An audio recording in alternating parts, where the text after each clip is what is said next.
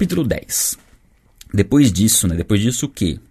Depois de Jesus Cristo ter falado para aquelas pessoas o que elas deveriam fazer para segui-lo. Né? Queriam segui-lo, aí um queria sepultar o pai, o outro queria despedir da família, o outro estava preocupado onde ele ia dormir. Então, depois disso, né, quando Jesus fala que ninguém que põe a mão no arado olha para trás é apto para o reino de Deus, aí começa a leitura do capítulo 10.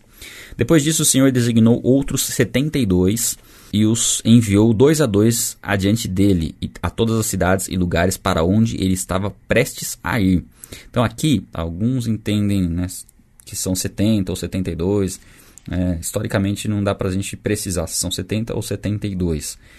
Mas Jesus os envia, não fala que eram apóstolos, apesar do termo enviar remete ao apostolado, né? A raiz da, da palavra é essa. Mas eram, eram discípulos. E ele os envia a pregar o evangelho a lugares que Jesus iria posteriormente. Então eles estavam indo meio que preparar o ambiente também, né? Um pouco do papel do João Batista, um pouco do nosso papel. É, vou comentar um pouco mais sobre isso. Eles disse: A colheita é grande, mas os trabalhadores são poucos. Portanto, peçam ao Senhor da colheita que mande trabalhadores para a sua colheita, ou seara, né? depende da versão que você está lendo, a gente está lendo na, na versão NVI.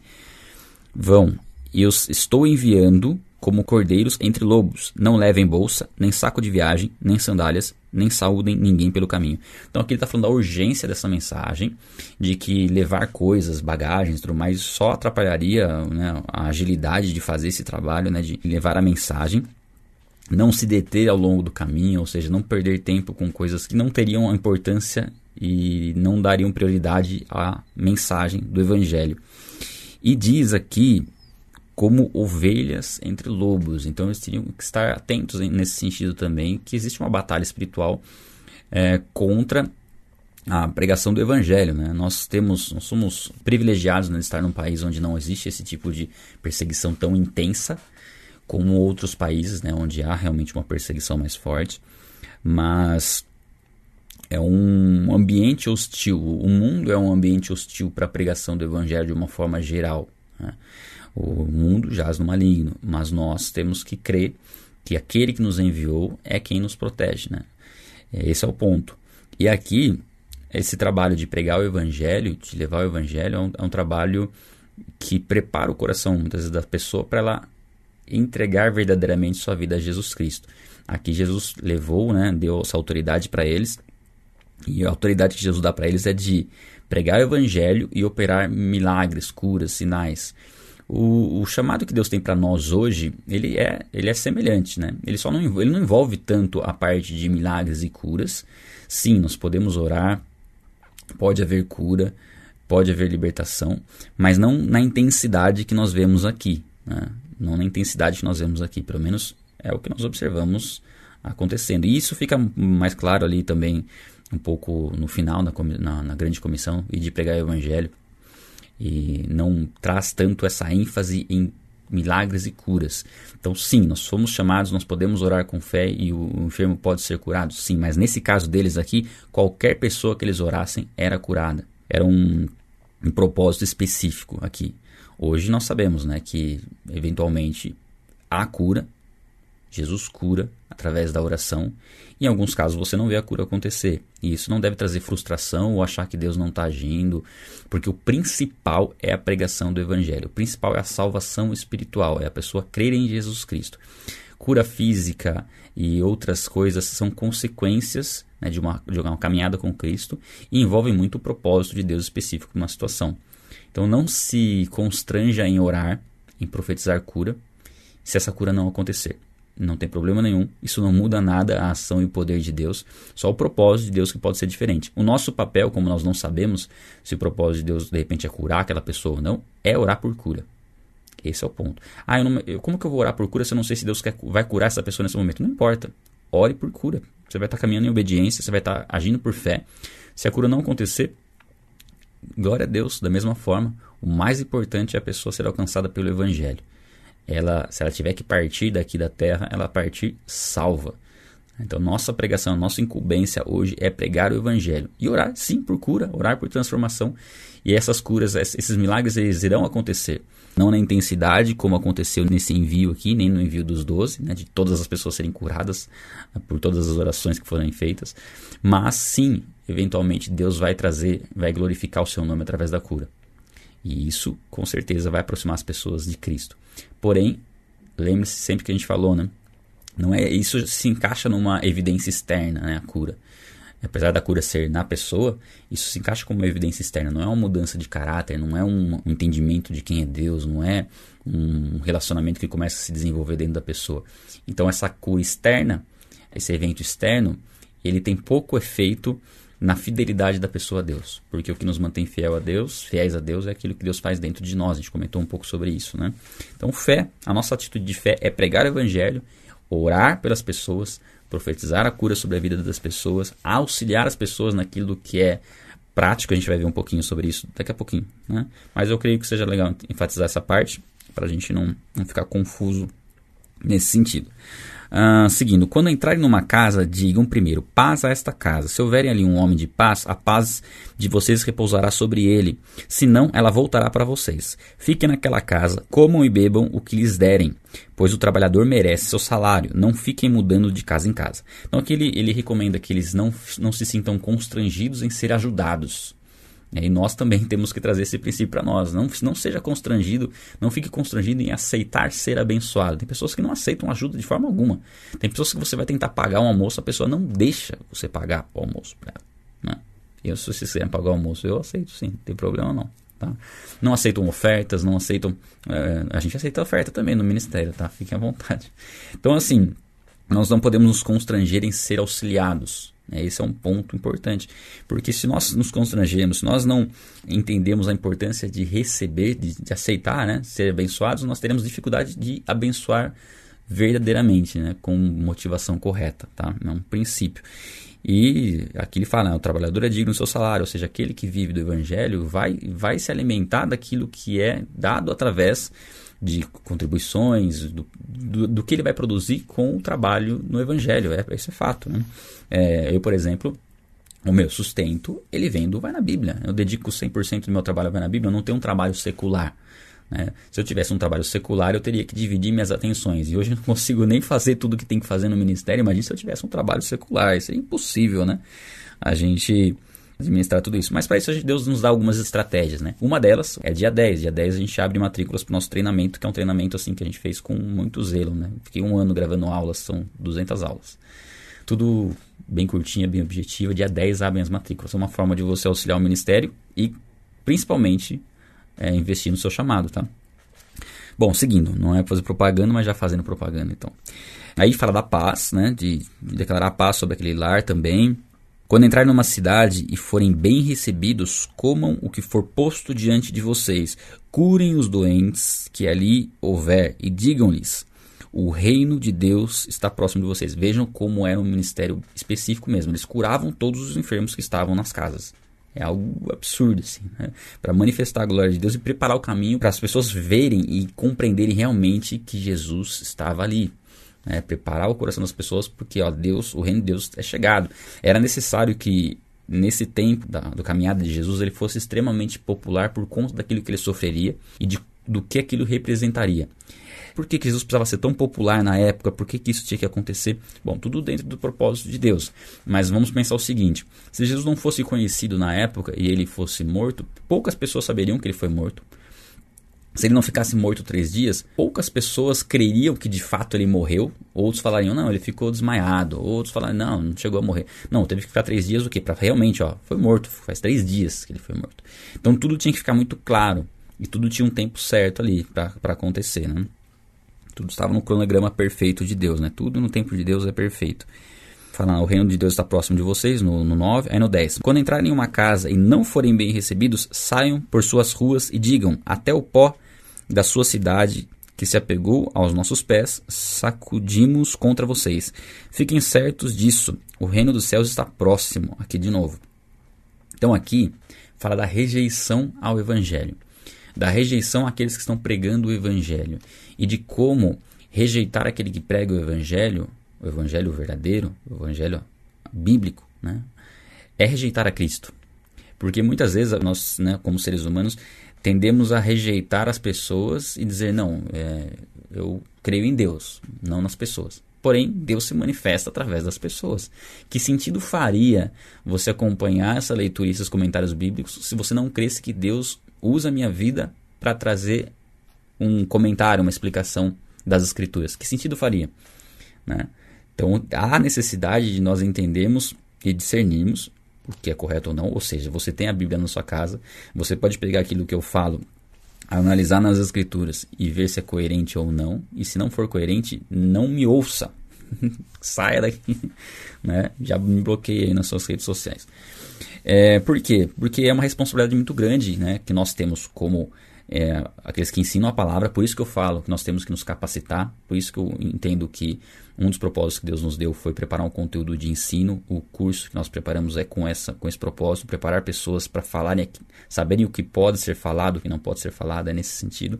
Nós temos essa responsabilidade, mas como ouvintes também temos uma responsabilidade. Primeiro, é de avaliar aquilo que nós estamos ouvindo. E segundo, é dar crédito né, àquele que, àqueles que são embaixadores de Cristo, aqueles que Cristo tem colocado em nossas vidas para falar a respeito da palavra. Né?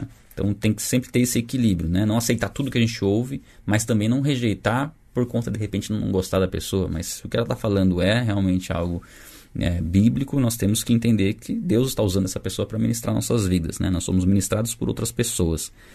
E ele diz assim: ó, Eu lhes digo Naquele dia haverá mais tolerância para Sodoma do que para aquela cidade. Ai de você, Corazim! Ai de você, Betsaida! Porque se os milagres que foram realizados entre vocês o fossem em Tiro e Sidom, há muito tempo eles teriam se arrependido, vestido roupas de saco e cobrindo-se de cinzas. Mas no juízo haverá menor rigor para Tiro e Sidom do que para vocês. E você, Cafarnaum, será elevado até o céu? Não, você descerá até o Hades. Então aqui é uma advertência forte de Jesus Cristo sobre a rejeição que essas cidades estavam tendo do Evangelho, sendo que o próprio Messias estava presente na terra. Ou seja, são as oportunidades para arrependimento que foram muito maiores para essas cidades do que lá atrás. Não que as oportunidades para arrependimento de Sodoma e Gomorra foram insuficientes, foram mais do que suficientes. Mas nesse caso elas foram ainda mais extremas. Né? O Messias estava vivo. E isso precisa ser considerado por nós. Né? Porque quais são as, as oportunidades que nós estamos tendo para nos arrepender? Como, quanto Deus tem nos falado e nos mostrado a verdade e o quanto nós estamos rejeitando essa verdade. É preciso analisar isso, porque a responsabilidade é maior. Né? Nós temos acesso, hoje em dia, o ser humano, de uma forma geral, ele é praticamente, já era indesculpável e hoje é ainda mais indesculpável né, por conta de todo o acesso a conteúdo que nós temos, a informação que nós temos, de dizer, por exemplo, ah, eu não conhecia a Bíblia. Como não?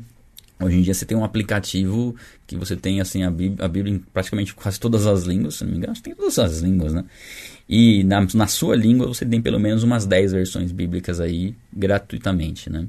Não estou fazendo propaganda de nenhum aplicativo, mas eu gosto muito daquele Version, que é assim, tem muito conteúdo ali, né? É da Bíblia Online, bible.com é o site, né? É o que eu uso também. E tem o bibliaonline.com.br que eu gosto muito. Ou seja, a gente tem, assim, oportunidades de conhecer a palavra, sejam vídeos no YouTube, né? Nós tem o canal Vai na Bíblia e outros canais também. Tem canais que pregam ateísmo e uma série de coisas, mas nós temos hoje acesso à palavra e temos uma responsabilidade muito grande, né? Você que está acompanhando, por exemplo, essa palavra nesse momento, nesse exato momento, você está aumentando a sua responsabilidade de agir conforme a direção de Deus. Porque se você ouve essa explicação e ignora a sua culpa diante de Deus, no sentido de saber o que é correto e não fazer, ela aumenta. Não tem como. Você está mais consciente do que é correto. Né? Você não pode falar, ah, eu não sabia. Mesmo porque, pessoal, a ignorância ela não é desculpa para você não praticar a verdade. Você não se torna inocente porque você é ignorante. Na verdade, você não é tão culpado. É culpado, mas tem menos culpa do que aquele que conhece a verdade e não pratica. Né? O juízo é maior sobre aquele que conhece e não pratica. Inclusive, isso aqui já mostra um pouco em relação à condenação eterna, de que não será o mesmo grau de intensidade para todos. Tá? A condenação no inferno, a gente vai ver muito sobre isso ao longo dessas leituras, é eterna. Porém, o nível de sofrimento né, na eternidade ele vai ser de acordo com as oportunidades. Um dos fatores vai ser esse: as oportunidades de arrependimento que a pessoa teve, mas rejeitou. Tá? Seguindo, aquele que lhe dá ouvidos está me dando ouvidos. Né? Aquele que der ouvido a vocês que estão pregando o evangelho está me dando ouvidos. Aquele que os rejeita está me rejeitando. Olha só como Jesus coloca isso. Aqueles que rejeitassem a mensagem do evangelho estariam rejeitando o próprio Jesus. Mas aquele que me rejeita está rejeitando aquele que me enviou. Né? Quem rejeitava a Cristo na, na época é o próprio Deus, Jesus Cristo, Deus Filho, estava rejeitando a Deus. Os 72 voltaram alegres e disseram: Senhor, até os demônios se submetem a nós em teu nome. Ponto importante aqui. As potestades, os poderes malignos se submetem a nós, mas em nome de Cristo. A autoridade que nós temos é em nome de Cristo, não é pela nossa própria força. Jesus respondeu: Eu vi Satanás caindo como um relâmpago do céu. Essa passagem é interessante. Jesus vai falar um pouquinho sobre isso, né? Porque aqui ele fala sobre. Eles estão falando sobre o poder sobre os demônios. E Jesus fala que viu Satanás cair como um relâmpago. Isso já nos dá uma base para a queda de Lúcifer que a gente vê lá em, em Isaías e Ezequiel. E quando a gente traz para o contexto, a gente percebe que se encaixa muito essa fala de Jesus, inclusive, com uma queda. Né? Ele viu Satanás caindo dos céus, ou seja, houve uma queda. Né? Depois a gente vai chegar nisso. Demora um pouquinho, né, para a gente ir lá para Isaías né, falar sobre isso. Eu lhes dei autoridade para pisarem sobre cobras e escorpiões, sobre todo o poder do inimigo, nada lhes fará dano. E esse é um ponto chave, porque é o seguinte: nós sabemos que há opressão e há uma oposição maligna contra aqueles que pregam o evangelho. Do que, que Satanás se agrada? Satanás se agrada daquele que se diz cristão, mas não se preocupa em pregar o evangelho, não se preocupa em buscar intimidade com Deus. Isso aí, para o diabo, está ótimo. O que vai trazer uma oposição maior é aquele que se dispõe a pregar o evangelho, a praticar a palavra. Esse vai haver uma oposição maior. Mas essa oposição maior não deve nos causar medo. Ah, vou ter medo de retaliação. Não. Para você, se você né, entende o que o pregar o evangelho, que o fazer a vontade de Deus tem que ser feito como consequência de uma intimidade com Deus, de um relacionamento íntimo com Deus, não importa qual seja a opressão, nós não corremos nenhum tipo de, de perigo. Nós não sofreremos dano algum, porque o poder de Deus nos protege da ação do diabo. Há tentativas de retaliação, mas elas são frustradas por conta da proteção que Deus nos dá, que é fruto da intimidade, que é fruto da obediência, que é fruto de caminhar, de entender quando peca, se arrepender e colocar isso diante de Deus, é vida com Deus, né? Não, não podemos ter medo nesse sentido. É, aquele que usa isso como desculpa é alguém que não quer fazer a vontade de Deus. De que adianta? Se você estar em Cristo, saber que o principal propósito da sua vida é testemunhar de Cristo para as pessoas e falar, não, não vou fazer isso porque senão o diabo é, vai me retaliar. Bom, não faz sentido, né? Por quê? Aí você, tá, você vai estar tá ganhando o diabo, então, para ele ficar de boa, deixar você de boa? Não, a gente tem que. Eu vou, a gente vai chegar na parte mais para refletir sobre isso um pouquinho mais para frente aqui ainda. Vamos lá, só para a gente agilizar aqui, ó. No 20. Contudo, alegrem-se, não porque os espíritos se submetem a vocês, mas porque seus nomes estão escritos nos céus. Então, essa deve ser a razão da nossa alegria não aquilo que nós vemos acontecer, né? Lógico, né? traz uma alegria você ver bênçãos acontecendo, pessoas sendo libertas e você, o Deus te usando, isso deve causar alegria em nós, com certeza. Mas o principal motivo de alegria é o seguinte: apesar de tudo isso, mesmo que isso não viesse a acontecer, o principal nós já temos, que é a salvação, e isso deve nos alegrar. Naquela hora, Jesus, exultando no Espírito Santo, disse: Então, Jesus adorando a Deus nesse momento: Eu te louvo, Pai, Senhor do céu e da terra, porque escondeste essas coisas dos sábios e cultos e as revelaste aos pequeninos. Sim, Pai, pois foi assim do teu agrado. Então, nesse ponto aqui, Jesus é, se alegra, adora a Deus e traz essa, essa reflexão para que a gente hoje pudesse ler e ver como Deus é misericordioso e como Deus não faz acepção de pessoas. Ah, não está disponível o, o Evangelho e a palavra para os poderosos, para os ricos? Sim. Mas o, o Evangelho não foi escrito de uma forma que só seria compreendido por essas pessoas. Muito pelo contrário. Né? Essas pessoas têm dificuldade de entender a graça. Né? Pessoas poderosas, pessoas orgulhosas não conseguem compreender. Agora, aquele que é humilde, aquele que sente a sua dependência de Deus, esse consegue compreender perfeitamente a palavra. Né? Deus, Deus trouxe a sua palavra de uma maneira assim perfeita para que todo ser humano tivesse acesso. Quem não vai ter acesso, quem não vai compreender é aquele que tem orgulho no coração, aquele que não abre mão das suas filosofias, dos seus pensamentos. Agora, aquele que está aberto para ser, ser abençoado por Deus, que sabe da sua dependência de Deus, esse vai compreender as Escrituras. Né? Isso é, é fantástico. Todas as coisas foram entregues por meu Pai. Ninguém sabe quem é o Filho a não ser o Pai, e ninguém sabe quem é o Pai a não ser o Filho e aqueles a quem o Filho quiser revelar. Então, essa é uma ação de Deus sobre nós. Né? O fato de nós podermos crer em Jesus Cristo é por conta dele ter colocado em nós a fé. Deus colocou a fé em nosso coração para que a gente pudesse crer em Jesus Cristo. É tudo vem dele, tudo é por ele, tudo para ele. O sacrifício foi providenciado por ele. A fé no nosso coração para crer no sacrifício foi providenciado por ele. Então, nosso papel é simplesmente crer. Né? Aí você vê como Deus nos alcança com a sua misericórdia. Então ele se voltou para os seus discípulos e lhes disse em particular, isso aqui ele disse em particular para os discípulos, não para o povo. Felizes são os olhos que veem o que vocês veem. Pois eu lhes digo que muitos profetas e reis desejaram ver o que vocês estão vendo, mas não viram e ouvir o que vocês estão ouvindo, mas não ouviram. Aqui é um pouco da, do privilégio que os discípulos tiveram de estar ali com o Messias. E eu estendo esse privilégio. É claro que nós podemos pensar, poxa, eu gostaria de estar com Jesus é, naquela época, né? De caminhar com os discípulos, né? De ter essa intimidade com Jesus, de conversar com ele. Cara, seria maravilhoso, né? A gente ter esse tempo ali. Mas a, a questão é a seguinte: qual será que seria o nosso posicionamento na época, né?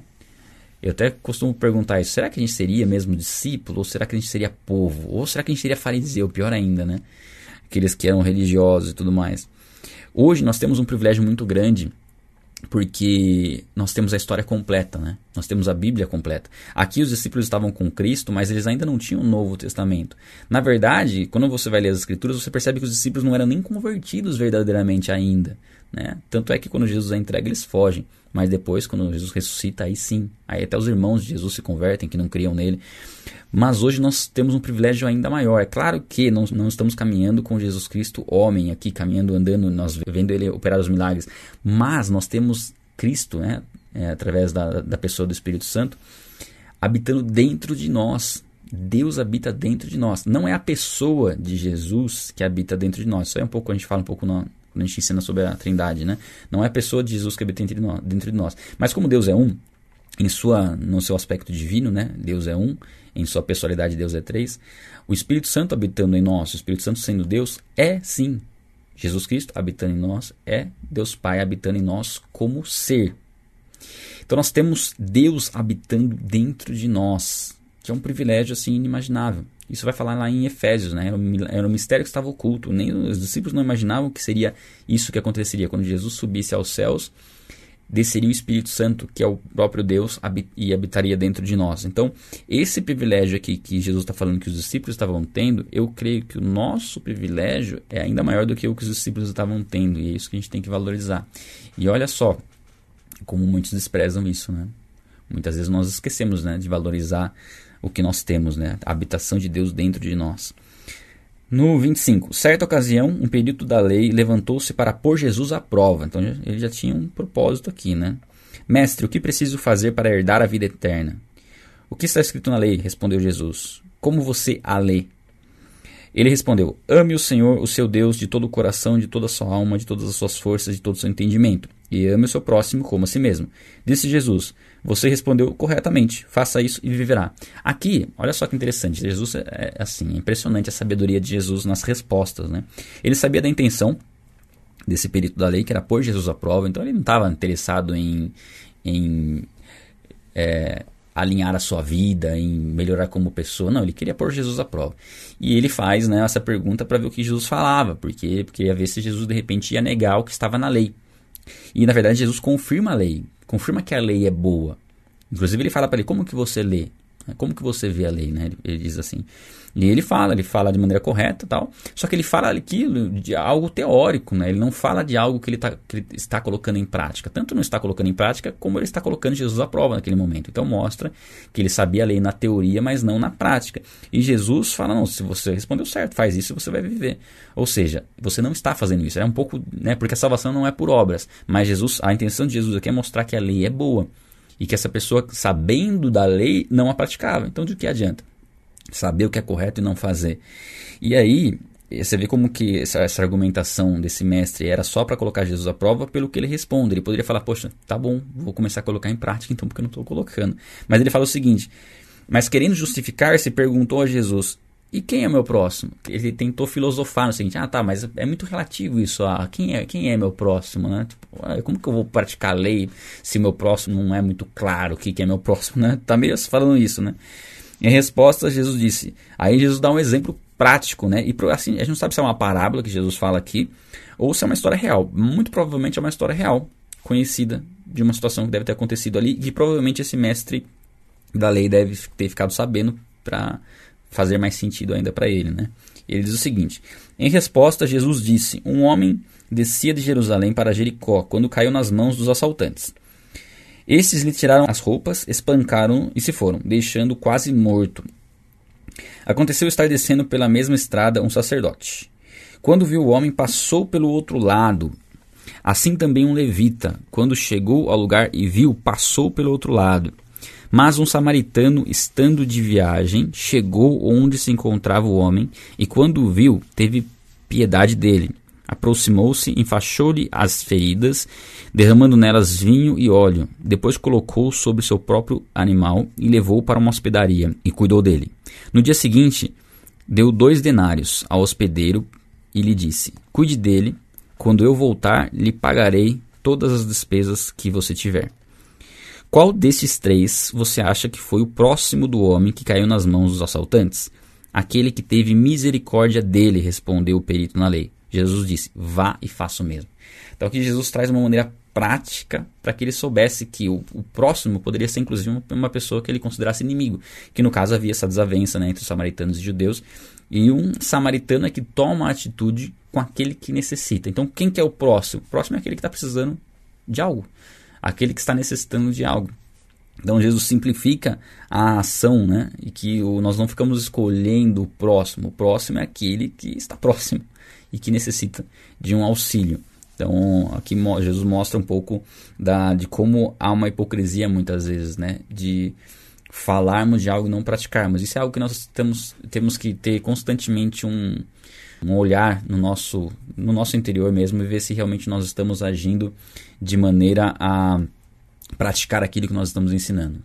É um grande problema quando nós começamos a perceber que aquilo que nós falamos nós não estamos praticando. Não tem problema, tá, gente? Se, se um dia você estiver pregando, falando do evangelho e você falar uma coisa, isso acontece comigo várias vezes. Falar uma coisa e na hora o Espírito Santo fala assim: ó, você está falando isso, mas você não está praticando. Você precisa praticar. É um constrangimento a hora que você fala, mas eu creio que é um ensinamento para que você passe a praticar aquilo e sim tem autoridade de continuar falando daquilo. Então, são formas de Deus nos alertar. E isso, isso acontece muito no ensino, tá? Quando você vai passar o evangelho adiante e você fala alguma coisa que você não está vivendo, na hora o Espírito Santo fala, ó, ok, você falou, beleza, mas ó, começa a praticar. Porque senão você vai ter que parar de falar isso daí. E isso nos motiva a alinhar nossas vidas, tá? Seguindo agora a última parte, Caminhando Jesus e seus discípulos chegaram a um povoado, onde certa mulher chamada Marta o recebeu em sua casa. Maria, sua irmã, ficou sentada aos pés do Senhor, ouvindo a sua palavra. Marta, porém, estava ocupada com muito serviço, e aproximando-se dele, perguntou: Senhor, não te importas que minha irmã tenha me deixado sozinha com o serviço? Diga-lhe que me ajude. Respondeu o Senhor: Marta, Marta, você está preocupada e inquieta com muitas coisas, todavia apenas uma é necessária. Maria escolheu a boa parte, e esta não lhe será tirada. E aqui a gente termina o capítulo 10. E assim, a gente fecha com um texto muito pertinente para aquilo que nós estamos vivendo. Aqui Jesus ele é recebido né, por Marta e Maria. Jesus não está falando aqui que Marta não deveria trabalhar mas que precisa haver o um entendimento de qual a prioridade no momento. É, aquele momento era o momento de desfrutar da presença de Jesus. E se nós não tivermos entendimento que existem, existem momentos em nossas vidas que é necessário desfrutar da presença de Jesus e não ficar fazendo, fazendo, fazendo as coisas, nós seremos grandemente prejudicados. Então, se nós não soubermos conciliar o trabalho com o nosso devocional, com o nosso caminhar, com o nosso servir a Deus, é algo extremamente complicado. Se nós estivermos somente servindo a Deus, mas não tendo um tempo devocional, não tendo tempo de oração e leitura da palavra, é um perigo muito grande. É, isso é um cuidado que todo mundo que né, se dispõe a pregar o evangelho precisa ter. Não dá para você ficar pregando, fazendo as coisas sem ter tempo devocional. Eu, por muitas vezes, percebi isso. Que eu comecei a entrar num ativismo de ter que fazer as coisas e pouco tempo devocional. Não estava conseguindo ter disciplina. E é um peso muito grande. E, e, e você percebe que as coisas não fluem, não acontecem, né? não se desenvolvem. Então aqui, Jesus mostrou que, sim, é importante você é, fazer aquilo que Deus te chamou para fazer também na área profissional ou você ou cuidar da casa. Ele não está falando que ah, não tem que cuidar da casa. Não, ele está falando, ele não está indo contra isso. Ele sabe, Jesus sabe da importância disso, isso é importante. Mas existem momentos específicos onde nós temos que priorizar aquilo que não vai nos ser tirado. É quando a gente falou e tem incentivado vocês a estarem nesse tempo, participando com a gente. Hoje tem mais gente do que todos os dias, ou seja, está aumentando. Isso já é um, um sinal de que mais pessoas estão se tornando conscientes da importância de termos esse tempo. Isso porque não é algo, não é, nós não estamos aqui com o propósito é, simplesmente de, de trazer um, um, algum conteúdo qualquer e que você é, possa, sei lá, ter uma palavra de incentivo para o seu dia. Não. É um hábito, é desenvolver um hábito de ter prioridade no relacionamento com Deus. Por isso que eu sempre vou insistir. Não adianta você acordar somente às 6 horas, acompanhar aqui, acabou se você desliga e esse foi seu relacionamento com Deus. Não. Isso aqui tem que complementar o seu relacionamento. Seu relacionamento com Deus vem antes ou, ou depois. Ou acabou aqui nossa leitura bíblica, você separa um tempo para oração. Se você não tiver um compromisso já logo cedo, você pode fazer isso. Agora, se você já tem um compromisso logo depois da nossa leitura aqui, então você tem que separar um tempo antes. Eu, eu queria até ler para vocês um, um, comentário bíblico que gostei bastante das observações que foram feitas nesse comentário sobre essa parte, tá? De Maria e Marta. Adoração constitui o cerne de tudo o que somos e fazemos na vida. É preciso passar tempo com Deus e aprender com Ele, e aprender dele. É necessário dedicar tempo à santificação pessoal. Né? Nós temos que, que buscar ter tempo de qualidade com Deus.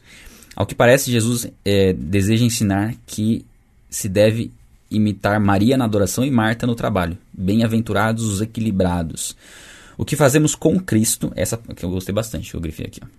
O que fazemos com Cristo é mais importante do que o que fazemos para Cristo. Poucas coisas causam tanto estrago à vida cristã quanto tentar trabalhar para Cristo sem dedicar tempo a ter comunhão com Cristo. O problema de Marta não era o trabalho demais a fazer, mas permitir que o trabalho a distraísse e a desgastasse, tentando servir a dois senhores. Aqui, ó, e aqui a chave para ter prioridades corretas. Jesus Cristo em primeiro lugar, depois os outros e por fim nós mesmos. É de suma importância passar tempo com Jesus cada dia, permitindo que compartilhe Sua palavra conosco. A parte mais importante da vida cristã é o que só Deus vê, é o nosso particular com Deus. A menos que tenhamos um encontro pessoal e particular com Cristo todos os dias, logo terminaremos como Marta, atarefada, porém não abençoada. Bom, um abraço, ótimo dia para vocês. Nos vemos amanhã com Lucas 11. Tchau, tchau, pessoal.